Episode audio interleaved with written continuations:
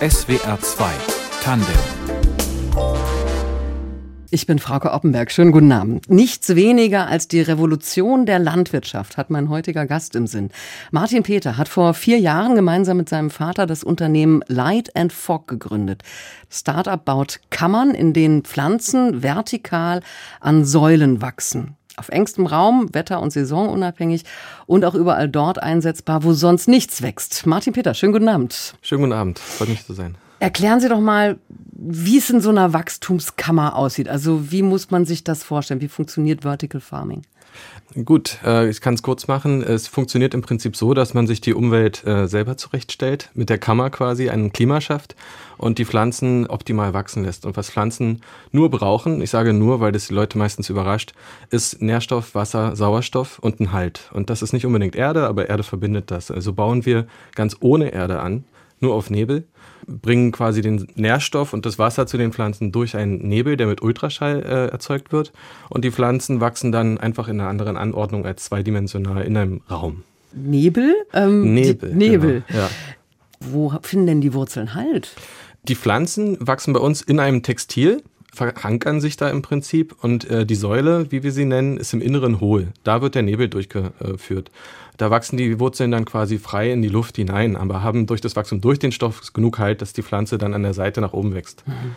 Ein bisschen sowas wie so ein Erdbeerturm aus dem Garten, was man vielleicht mal gesehen hat oder so. Vertikale Landwirtschaft, das ist ja an sich nichts Neues, dass Pflanzen in einer künstlichen Umgebung angebaut werden. Was machen Sie anders als andere? Ja, deswegen reden wir auch bei uns inzwischen über Molecular Farming oder äh, 3D Farming, weil um einfach auch mal klar zu machen, wir machen da einiges anders. Ähm, man muss ein bisschen dazu vergleichen, wie wie unterscheidet sich ein Doppeldecker von einem Düsenjet. Also wir haben einfach eine technische Weiterentwicklung vorgenommen, sprich dieser Nebel, da muss ich jetzt nicht ins technische Detail gehen, aber es macht alles deutlich einfacher äh, und wir können quasi mit viel weniger Material und Ressourcen arbeiten, als es jetzt im üblichen mhm. Vertical Farming ist. Light and Fog haben Sie ja auch Ihr Unternehmen genannt, also Licht und Nebel. Ja. Welche Rolle spielen die? Also Der Nebel ist im Prinzip die technische Möglichkeit, die wir umsetzen und im Light, also geschrieben L-I-T-E, äh, auch äh, was man ja oft äh, falsch verstehen würde, versteckt sich ja auch der Hinweis auf Leichtbauweise. Ah. Also stellen Sie sich vor, Vertical Farm nur in Leichtbau-Variante. Und äh, wie immer ist Leichtbau natürlich deutlich effizienter und, und profitabler im langfristigen Aspekt. Und wofür wir das einsetzen, ist zum Beispiel nicht, dass wir Salate im Edeka verkaufen, sondern die Maschinen erstmal verkaufen und vor allen Dingen äh, in Richtung Pharmazie und Medizinproduktion erstmal gehen. Das heißt, was für Pflanzen züchten Sie oder was, was für Pflanzen wachsen in Ihren Kästen? Also grundsätzlich könnte da alles wachsen, äh, sogar Bäume. Das macht nur ökonomisch keinen Sinn. Wir hatten bis jetzt alle möglichen Kräuter und Erdbeeren, sogar Kartoffeln auch schon mal ausprobiert. Was wir jetzt aber anbauen im größten Falle ist Tabak, nicht zum Rauchen, sondern weil Tabak einfach in der Wissenschaft dafür genutzt wird, um selber als Plattform Moleküle herzustellen. Also man spricht mRNA, Vakzine, Antikörper, Malaria, Impfstoffe, äh, all das kann in Pflanzen angebaut werden.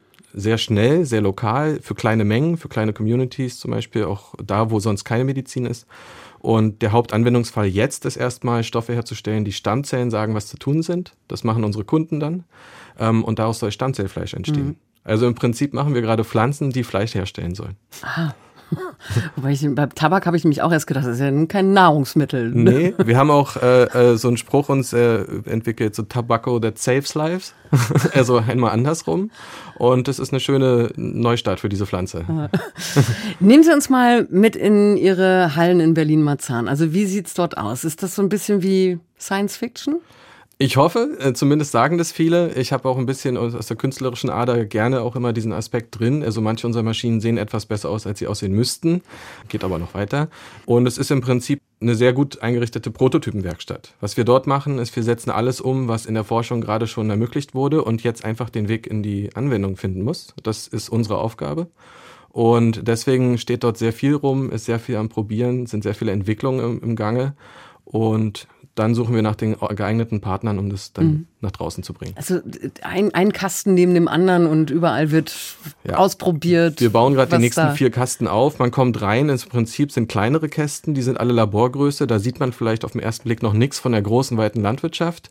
Aber wir machen da eine Säule, die auf zwei Meter Höhe wächst und was da funktioniert, funktioniert auch mit 3000 Säulen und auch wenn sie acht Meter hoch sind, muss man natürlich einige Dinge anpassen, aber dort werden Sachen erprobt und weiterentwickelt um sie dann groß umzusetzen draußen Also mit Partnern. Diese Türme könnten wirklich dann so 18 Meter hoch werden. Ja, dadurch, dass wir Textil nutzen, äh, das Textil sehr viel tragen kann, gibt es da eigentlich keine äh, praktischen äh, Limitationen. So einfach nur Baurecht zum Beispiel, ab 10 Meter wird's teuer, dann macht man lieber die nächste Halle daneben. Aber im Grundsatz kann man unterirdisch, oberirdisch halt einfach überall anbauen. Also wir wohnen ja auch schon dreidimensional, dann können wir auch äh, Farming so machen. 2019 haben Sie das Startup gegründet. Wie viele Menschen arbeiten mittlerweile für Sie? Also wie schnell wächst nicht, wachsen nicht nur die Pflanzen, sondern auch Ihr Unternehmen? Wir sind äh, leider Gottes in eine Phase gestartet mit Corona und äh, auch im Umfeld, äh, wo wir nicht so schnell gewachsen sind wie die Vertical Farming Unternehmen der ersten Stunde, sprich jetzt Infarm oder sonst wie. Ähm, das heißt, wir gehen da etwas äh, gründlicher voran. Wir haben jetzt sechs Personen beziehungsweise acht, das äh, fluktuiert gerade. Und jetzt ist aber zum Beispiel die Info, auch, dass Infarm zum Beispiel jetzt nicht mehr so weitermacht und da kommen jetzt sehr viele wahrscheinlich demnächst zu uns. Ja. Ihr Unternehmen wird von, auch von Fachjournalisten immer wieder gerne als Revolution für die Landwirtschaft beschrieben. Inwiefern ist Ihre Technologie tatsächlich revolutionär? Stellen Sie sich das vor wie der Unterschied zwischen einem fossilen Brennstoffauto und einem E-Auto. Die fossile Landwirtschaft, wenn man das jetzt mal so sagen wird, lebt von der Ressource, die sie aus dem Boden buddelt. Wenn die nicht mehr da ist, funktioniert es nicht. Lebt von dem Wetter, was vor Ort ist, nutzt es aus und verpestet quasi auch die Landwirtschaft. Die energiebasierte Landwirtschaft, die wir jetzt umsetzen, ähm, macht eigentlich alles aus Energie. Wir, heißt, wir machen quasi Strom zu, äh, zu Licht und deswegen auch zu Nahrung. Wir nutzen deutlich weniger Ressourcen, 95 Prozent weniger Wasser und brauchen keine Pestizide. Das heißt, wir können die Landwirtschaft nicht nur überall möglich machen, sondern sie einfach nur von einer Abhängigkeit quasi befreien und das ist das Wetter. Okay, aber der Nebel ist, wird ja auch hergestellt durch Wasser. Also Der Nebel wird hergestellt durch Wasser, aber er verlässt die Farm einfach nicht mehr. Stellen Sie sich vor, auf dem Acker, da kippen Sie im Prinzip Wasser an den Pflanzen vorbei und 90 Prozent geht ins Grundwasser und dann auch schwupps in die Ostsee und wie man es so weiter kennt. Also bei uns wird das Wasser sofort wieder aufgefangen, geht zurück in den Tank und nur was wirklich in der Pflanze steckt, verlässt auch die Farm. Also eigentlich fast nichts mehr.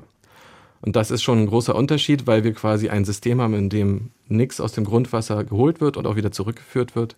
Nur einmal wird der Tank aufgefüllt, das heißt, wir brauchen deutlich weniger Wasser. es ist halt eben schon schwer vorstellen, dass so ein künstlicher Raum ressourcenschonender sein kann, Ja, als, als also- das, was draußen passiert. Äh, der Aufwand ist natürlich viel höher. Es ist ungefähr so, warum sollte man sich ein Haus bauen? Das ist so viel Aufwand, aber die langfristige äh, Auswirkung ist deutlich ressourcenschonender. Also was wir halt nutzen, ist eine Energiequelle und die kann natürlich nachhaltig sein. Ein Dünger, aus dem wir äh, gewinnen aus den Pflanzen die, und Resten, die wir dort anbauen, beziehungsweise auch nachhaltig äh, herbekommen. Wir haben da auch arbeiten verstärkt mit Firmen zusammen, die sich auch nachhaltig um Dünger kümmern. Das ist ein eigenes Thema für sich. Und letztendlich durch die Skalierung, dass man auf einem kleinen Ort bis zu 20 Tonnen die Woche machen kann, 1000 Quadratmeter. Und diese Pflanzen anbauen kann, die nicht mehr aus Neuseeland hier nach Deutschland geschifft werden müssen. Das sind die großen Effekte. Da ist Ressourcen schon. Dafür muss man aber das Ganze angucken, die ganze Landwirtschaft und nicht nur die Farm selber. Okay, also man könnte dann in Deutschland die Kiwi anbauen, die muss nicht mehr aus Australien geliefert Richtig, werden. ja. Oder kann man auch alles, was man möchte, in der Wüste anbauen?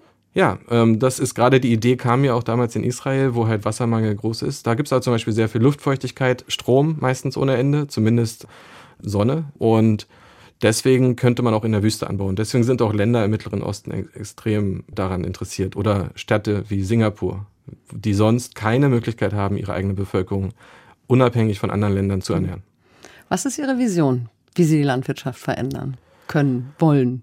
Die Vision ist, dass wir ähm, dieses Konzept, dass wir unabhängig uns machen von der Natur, äh, im positiven Sinne, dass wir die Natur aber auch in Ruhe lassen, im Prinzip. Also Mutter Natur nochmal eine Pause können. Die macht uns nicht nur frei und löst die Probleme, dass wie können wir quasi genug Nahrungsmittel herstellen in der Zukunft, sondern sie ermöglicht auch noch ganz spannende neue Sachen, wo die Stadt quasi selber sich versorgen kann, wo viel mehr Austausch zwischen Farmern und Menschen entsteht, wo auch Nahrungsmittelverschwendung deutlich reduziert wird. Auch nochmal ein Thema. Weil was ich äh, bestelle, kann sofort angebaut werden und dann auch kommen. Das heißt, da entstehen viel effizientere Ströme. Und die Vision ist, dass das in 50 Jahren meiner Meinung nach und der Expertenmeinung nach zumindest die einzige Möglichkeit ist. Und das muss schnell passieren. Wie Sie dazu gekommen sind, dieses Unternehmen zu gründen, darüber sprechen wir gleich noch weiter. Aber wir haben vorher Musik, die Sie sich gewünscht haben. Crockett's Theme von Jan Hammer. Das war die Titelmusik der 80er Jahre Ja. Serie äh, Miami Vice. Warum dieser Song? Also einerseits ist es einer dieser Songs, den ich immer wieder, wenn ich ihn höre, kenne, aber den Namen nie, äh, also deswegen fällt er mir immer nur zufällig in den Schoß. Und letztens war einfach ein kleines Video auf Instagram, wie es so ist. Man sieht eben diese beiden Männer fahren auf einem Boot ins Nichts hinein und es war genau diese Musik. Und dann habe ich mir überlegt, eigentlich, was machen die da eigentlich? Geradeaus fahren in den Ozean, was, was ist das für eine Beschäftigung? Aber andererseits fand ich das in dem Sinne philosophisch auch total schön. Also das machen wir auch ein bisschen äh, in der Forschung oder in der Entwicklung. Volle Power auf den Ozean, mal gucken, was passiert. Also deswegen fand ich das einfach schön.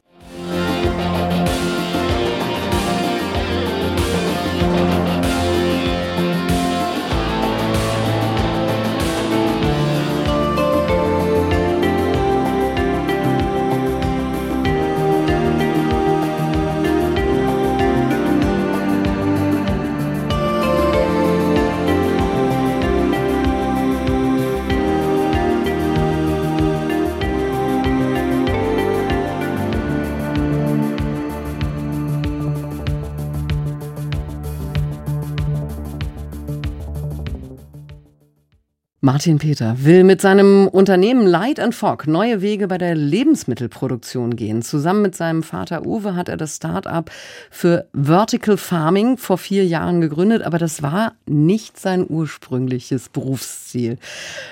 Mit Mitte 30, so, so alt sind Sie jetzt, äh, können Sie auf ein wirklich sehr bewegtes Leben zurückblicken. Fangen wir mal vorne an. Sie haben auf einem französischen Gymnasium in Berlin Abitur gemacht und Ihr Schwerpunkt in der Oberstufe war Philosophie. Schwerpunkt kann man so nicht sagen. Das war eins der Fächer, was man wählen konnte. Schwerpunkt war eher Wissenschaft, aber Philosophie hat mich damals dann schon sehr früh überzeugt davon, dass man da sehr viel lernen kann, auf jeden Fall. Was hat Sie daran gereizt? An Philosophie? Mhm. Ähm, wie gesagt, eins der am offensichtlichsten, also einer der Fälle, wo man am offensichtlichsten wirklich was lernt. Ähm, und äh, ich finde, wenn man sich damit beschäftigt, merkt man schnell, was es eigentlich bedeutet, dass man dieses Geschenk hat, dass 2000 Jahre lang ziemlich clevere Menschen über Lebensprobleme nachgedacht haben.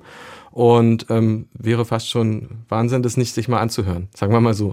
Und wenn man es dann tut, dann ist man jedes Mal immer wieder begeistert von der, von der Möglichkeit, so einen, wie man ein Leben leben kann. Mhm. Ich glaube, gerade heute. Ja. Philosophie haben Sie dann auch studiert, gemeinsam mit Physik. Also eine unglaubliche Kombination. Ich glaube, da kommen nicht viele drauf, das zusammen zu studieren. Ja, in der Tat. Und das Witzige ist, dass man in Physik sogar dazu angehalten ist, nach ein oder zwei Jahren, ich weiß es nicht mehr genau, sich ein anderes Studium drei Wochen, drei Stunden die Woche anzutun, um nicht zum Fachidiot zu werden. Finde ich ein ganz gutes Prinzip. Und die Physiker, denen ich erzählt habe, ich bin übrigens auch bei Philosophie, die dann immer so, ja, das, die sind ja, die, die reden ja nur. Ähm, die waren dann genau die, die da vorbeikamen und dann noch geblieben sind. Äh, und bei den Philosophen ist es andersrum, andersrum. Die sind die Physiker seien nicht flexibel. Aber sehr viel Gemeinsamkeiten. Ich glaube, dass Sie ein nicht ganz so braver Schüler waren. Weil äh, Sie waren in der Hip-Hop-Szene unterwegs und zwar als Sprayer. Ja, wie gesagt, wie ich, äh, das war damals fast jeder, oder ich habe in irgendeiner Bubble gelebt, bevor es die Bubble gab. Ähm, aber ähm, man weiß es immer nicht, auch auf der Kunstschule später, wo ich dann war, ähm, fast jeder hat da Graffiti gemacht. War es Henne oder war es Ei? Also, äh, dass man sich künstlerisch aktiv. Aber es ist, ja, ist ja immer noch illegal, ne? Also Graffitis zu sprühen. Ähm, Unter Umständen. Wie, wie war das? Also sind Sie nachts losgezogen mit dem Rucksack voller Spraydosen? Darf ich das jetzt erzählen? Also ich habe auch sehr viel tagsüber, tagsüber gemalt ähm, und äh, es ging mir wirklich schon auch darum, um, um Kunst. Aber natürlich ist als Jugendlicher und vor allen Dingen in Berlin der 90er Jahre ähm, das ist extrem spannend. Und es hatte ein Gefühl von Freiheit, wo sich aber auch irgendeine Aneignung passierte, jetzt aber nicht im Sinne von, das ist jetzt mein Haus, sondern es gibt halt Flächen, die frei sind und nicht alle privatisiert. Falls man mal darauf achtet, meistens werden zum Beispiel Autos nicht bemalt von Leuten, sondern nur Flächen, die im weitesten Sinne öffentlich sind. Mhm. Und da war es einfach extrem spannend, in dieser Welt mit diesen Augen durch, die, durch Berlin zu gehen, die Hauptstadt des, dieser Kunst im Prinzip. Mhm. Und, ja. Sie haben Street Art dann für sich auch zum Geschäftsmodell gemacht. Äh, da waren Sie auch äh, 20, also da, da, da sind Sie schon zum Unternehmer sozusagen geworden, weil Sie ein, ein Unternehmen für Fassadenmalerei gegründet ja. haben. Also geschäftlich oder äh, für Geld gemacht habe ich das sogar schon früher, da war ich 16. Aber das wären so einfach der, der Spätverkäufer sagt, ey, kannst du mir nicht vielleicht mal hier so ein Mannequin, der ein Eis hält, auf die Fassade malen. Ja, und damals war das dann spannend, einerseits mal so, so eine, was Geschäftliches zu machen und andererseits wurde später dann daraus auch die Idee, ähm, können wir gerne öfter machen. Und da hatte ich viele Aufträge für Fassadenmalerei. Eins ist in der Turmstraße, da ist ein großer Da Vinci Vitrufmann an der Wand, der ist auch von mir. Und dann kam aber Finanzkrise und das war erstmal Schluss mit Investitionen in neue Wohnungen und so weiter. Das heißt also, dieses Geschäftsmodell ist ziemlich schnell gescheitert. Ja, Ich weine Aus äußeren nach. Umständen natürlich geschuldet. Ja, ich hätte es mit dem richtigen Startup-Know-how vielleicht noch durchbiegen können, aber es war da. Aber haben Sie was daraus gelernt? Weil man, also, man, man lernt ja auch aus Scheitern. Naja, eine Sache, die man lernt, ist, dass es gar nicht so äh, abwegig ist, aus dem Nix heraus Leuten Kohle abzuknöpfen im kreativen Bereich. Nee, aber Sachen zu erschaffen und einfach auf Leute zuzugehen und mit denen was zu verhandeln und dass da dass man überhaupt ein Geschäft machen kann, das Unternehmertum, sagen wir mal so, das ist auf jeden Fall drin. Das lernt man dann natürlich. Ähm, ist vielleicht die Frage, ob das mir da schon gegeben war als Charakter, aber wenigstens wird sowas dann verstärkt. Und man denkt auch gar nicht dran, so als Angestellter oder sonst was, dass man auch Sachen einfach auf den Weg bringen kann. Einfach mal machen. Einfach mal machen, ja. Einfach mal reden. Das Physikstudium haben Sie abgebrochen und sind dann nach Leipzig gegangen, haben äh, bei Neo Rauch Kunst studiert? Oder ist das. Ja, das war das Ziel. Er hat sich dann aber nach einem Jahr quasi auch von der Schule verabschiedet. Ich war dann ähm, später, ähm, also erwähnenswert sind die letzten vier Jahre bei Professor Klein. Äh, Astrid Klein, die war auch wunderbar und wahrscheinlich sogar die bessere Lehrerin. Was malen Sie denn? Also, wie würden Sie Ihre Kunst beschreiben? Die würde ich beschreiben als fundiert in der Technik. Also ich habe mich während der äh, Universitätszeit sehr viel mehr mit Technik beschäftigt, als es cool war, ähm, weil ich es einfach lernen wollte. Und was da rauskam, war letztendlich so eine Art Collage-Realismus. Und die letzten großen Arbeiten, die ich gemacht habe, leider Gottes jetzt schon ein bisschen her, weil ich nicht viel Zeit habe, ging um Raketentechnik in Peenemünde zum Beispiel. Große Arbeiten vom Graffiti-Format inspiriert, auf denen man was sehen kann, wenn man will. Kleine Schnipsel, wie gesagt, wie in Collagen, aber vor allen Dingen ein Gefühl transportiert bekommt. Was heißt groß? Groß heißt wirklich vier Meter, vier Meter fünfzig breit, zwei Meter hoch, also Wandformat und war mir auch damals der Luxus gegeben, in der, in der HGB so arbeiten zu können. Und was mich daran faszinierte an diesen Sachen, war einfach die Verbindung, dass man da steht, völlig fasziniert ist von der Technik und völlig angewidert oder wie auch immer, was man dazu sagen soll, von der Umsetzung. Und diese philosophische Frage wiederum, kann man etwas radikal durchsetzen, ohne dass es bösartig wird, wie zum Beispiel radikal auf die Raumfahrt gehen, so wie es Werner von Braun damals tat, übrigens auch vom französischen Gymnasium, der Mann.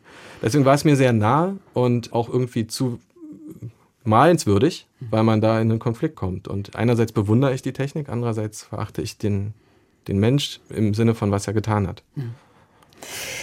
Parallel zu der Kunst haben Sie als Pilzzüchter gearbeitet.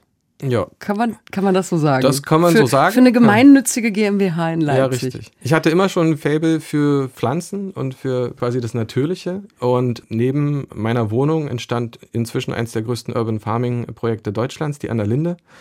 Dort habe ich mich einfach künstlerisch beschäftigt, habe geguckt, wie kann man eigentlich auf einer kleinen betonierten Fläche hier vielleicht auch noch was anbauen. Da entstanden die ersten Säulen. Später habe ich gedacht, Pilze sind doch super, weil ich mich mal gefragt habe, irgendwann, wie werden eigentlich Trüffel hergestellt?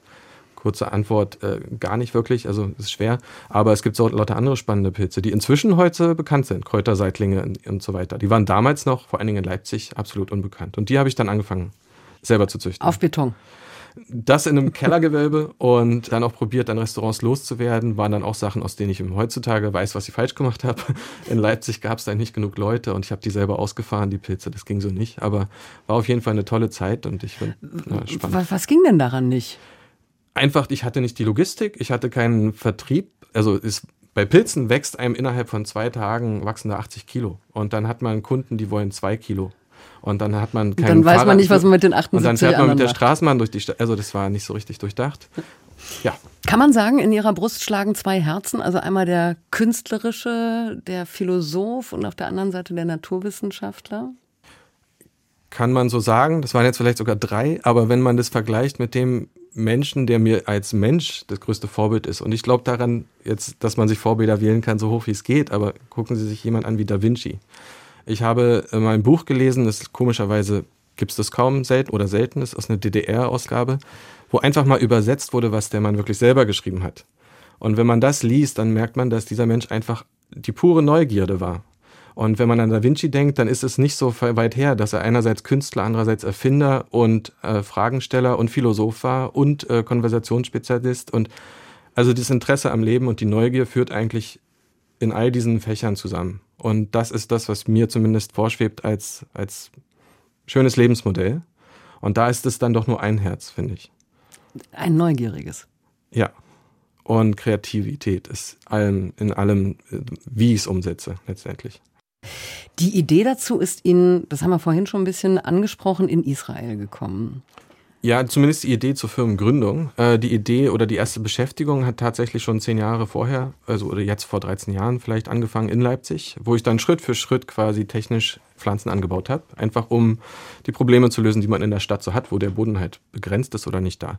In Israel stand ich dann vor der Frage, ich bin dort aus persönlichen Gründen wegen meiner Freundin hingegangen, kurz vor 2019, wollte eigentlich auch länger dort bleiben es gibt dort keinen großartigen Kunstmarkt und ich konnte mir auch kein großartiges Atelier leisten. Und äh, was es aber dort gibt, ist sehr viel Interesse an Agritech, wie man es nennt, also landwirtschaftliche Technologie, weil da Wassermangel vorprogrammiert ist. Und irgendwie wird da jeden Sonntag ein Startup gegründet. Deswegen habe ich das auch mal gemacht, so nach dem Motto. Jetzt gibt es viele Menschen, die sehen was, die finden es spannend, aber ich glaube, die wenigsten von denen denken dann sofort, ach, das mache ich auch. Ja. was hat sie dann dazu bewegt, also die wirklich dann ein Unternehmen zu gründen? Ganz schnöde gesagt, aus meinem wunderbaren Künstlerleben, wo ich auch hier Bilder verkauft habe, ähm, war einfach, irgendwie muss man jetzt auch Geld verdienen. Andererseits, ich würde gerne was tun, was äh, vielleicht auch sinnvoller ist, muss ich ganz ehrlich sagen. Äh, in der aktuellen Situation braucht man vielleicht eher Technik, die die Nahrungsmittelkrise löst, als jetzt Bilder. Kann, kann man anders sehen, aber es ist zumindest eine Entschuldigung. Was mich dazu bewegt hat, war einfach, dass ich es gerne umsetzen will. Und mhm. wie schon früh war ich schon eher unternehmerisch unterwegs. Aber braucht es dafür nicht auch wahnsinnig viel Selbstvertrauen zu sagen, dass das mache ich jetzt mal selber, weil das ist ja, Sie sind ja nicht Ingenieur für, für Agrartechnologie oder ähnliches. Ja. Also wissen Sie, es ist eher das umgekehrte Problem. Selber machen war meine Natur. Malen oder auch in der Physik macht man am Ende vieles selber. Ein Startup gründen ist eher nicht mehr etwas selber machen. Äh, jetzt muss man auf einmal äh, Leute ranbringen, äh, motivieren, Investoren überzeugen, Wissenschaftler, Kunden. Man ist eigentlich nur noch am Reden. Man macht gar nichts mehr selber. Also mir fehlt eigentlich die Zeit für selber machen. Natürlich hört sich das so an wie selbstständig, aber man ist eigentlich noch mehr im Netzwerk beschäftigt und mit noch mehr viel Austausch mit Menschen musste ich auch erstmal mich umgewöhnen. Mhm. Sie haben das Unternehmen gemeinsam mit Ihrem Vater gegründet. Ja. Was ist der von Hause aus? Welche Expertise fürs Vertical Farming hat er mitgebracht?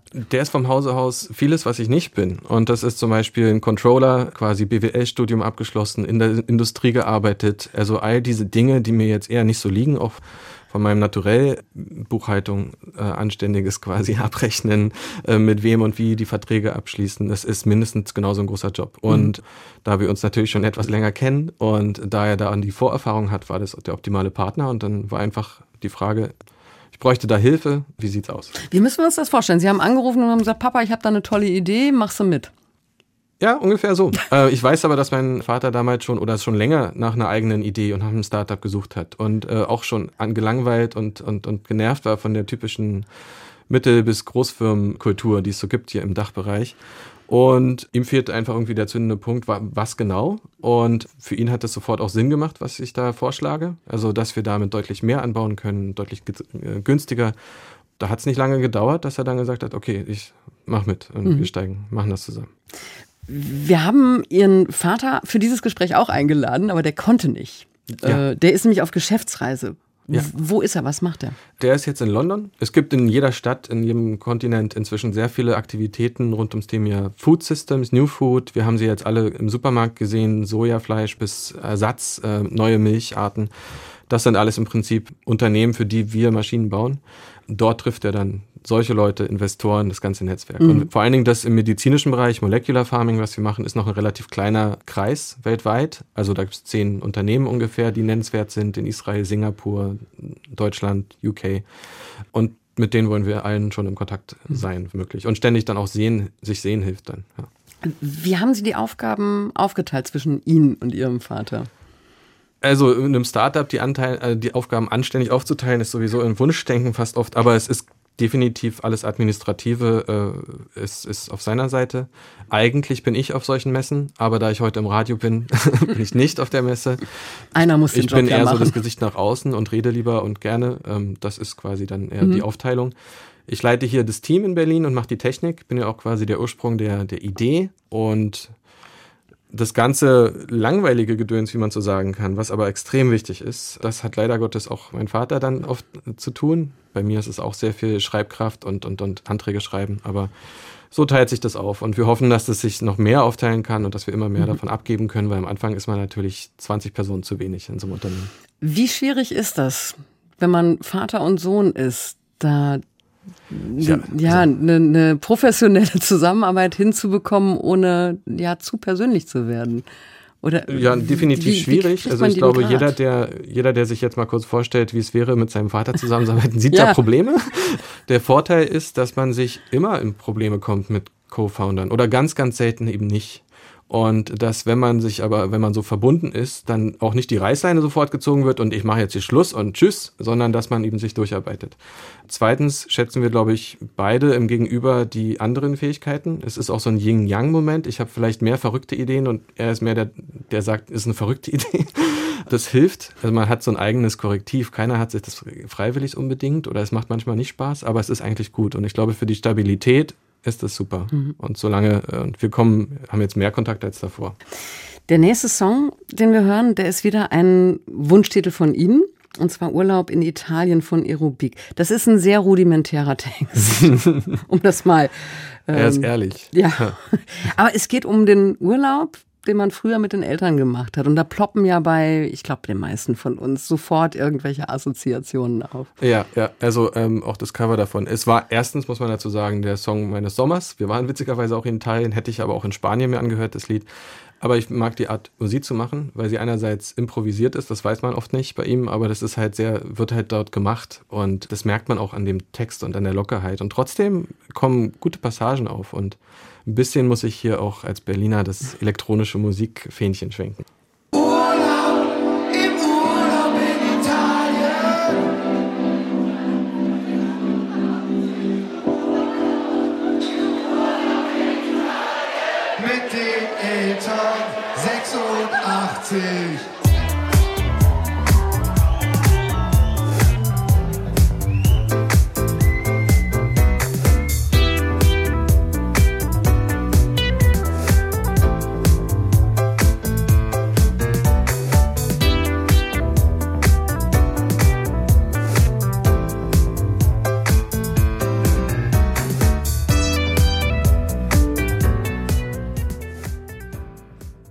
Urlaub in Italien von Aerobik. Ein Musikwunsch meines heutigen Gasts. Martin Peter ist Co-Gründer des Unternehmens Light and Fog für vertikalen Pflanzenanbau, der die Landwirtschaft revolutionieren soll. Und ich muss jetzt mal kurz zum Ende auch noch ein bisschen kritisch werden. Über 800 Millionen Menschen hungern weltweit. Die Gründe sind vielfältig. Wir haben 70 Prozent der landwirtschaftlichen Fläche, die für Tierhaltung genutzt wird. Das sind nur 30 für mhm. den Ackerbau. Wir haben Millionen Hektar Land, die für Pflanzen verschwendet werden, die eben nicht auf dem Teller landen, sondern in unseren Tanks als Biosprit. Ja. Kleinbauern haben kaum genug Land, um davon leben zu können.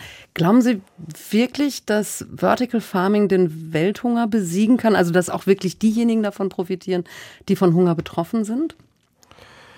Die heute von Hunger betroffen sind, ähm, das ist vielleicht eine andere Frage als die, die in Zukunft von Hunger betroffen sind. Das muss man vielleicht trennen. Ähm, die, die heute von Hunger betroffen sind, sind es ja meistens auch nicht, weil es nicht die Nahrungsmittel gäbe, sondern weil die Verteilung einfach nicht funktioniert. Das kann auch die Technik nicht äh, ändern. Ähm, die Frage aber, wie können wir quasi reduzieren den Impact von Landwirtschaft? Wie können wir in einer verstädterten Welt in 20 Jahren anbauen, wo äh, das Wetter nicht mehr so gut ist? Ähm, wir reduzieren ständig unsere Anbaufläche, wir wachsen aber in der Bevölkerung. Also die Problematik ist eigentlich mathematischer Natur und gar nicht fragwürdig. Ähm, und die Lösung, die wir anbieten, ist, dass man sich zum Beispiel, man stelle sich vor, man nimmt eine große Windmühle, wie sie in Brandenburg ist, das kennen die meisten hier. Eine dieser Windmühlen kann 20 Tonnen Nahrungsmittel pro Woche herstellen.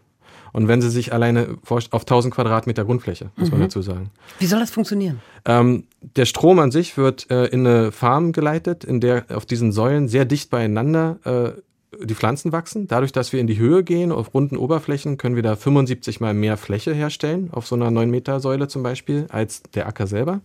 Wir können aber auch rund ums Jahr anbauen, deswegen nicht nur zweimal, sondern halt sechs bis zwölfmal. Mhm. Ähm, und alles, was wir brauchen, ist halt ein Bruchteil des Wassers, etwas Nährstoff und den Strom für das Licht und beziehungsweise Klimakontrolle. Und dafür könnte man zum Beispiel ganz Berlin versorgen in einer kleinen Brachfläche in Spandau.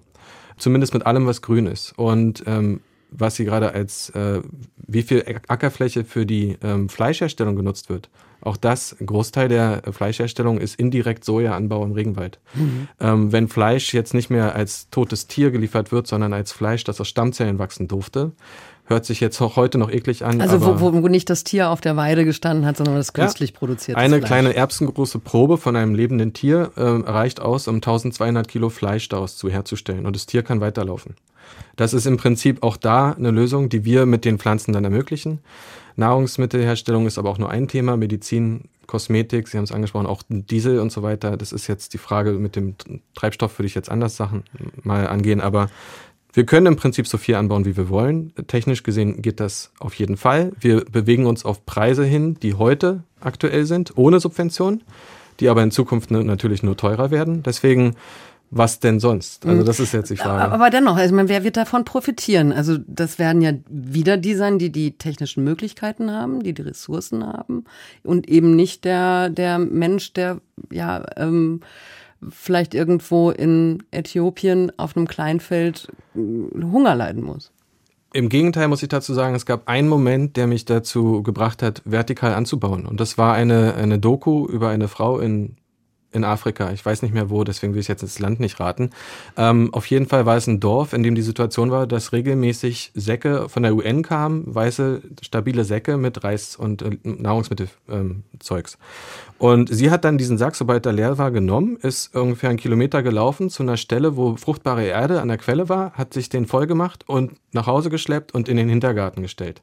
Irgendwann, und dann Pflanzen da in die Ecke und auf den Sack raufgemacht. Und hat in diesen UN-Säcken Pflanzen Genau, angebaut. und irgendwann hatte sie keinen Platz mehr und hat die angefangen zu stapeln. Und äh, irgendwann hatte sie zu viel Essen. Und dann haben ihre Nachbarn das gesehen und dann haben alle so angebaut. Das, was wir machen, ist die Hightech-Variante von einem ganz simplen Prinzip.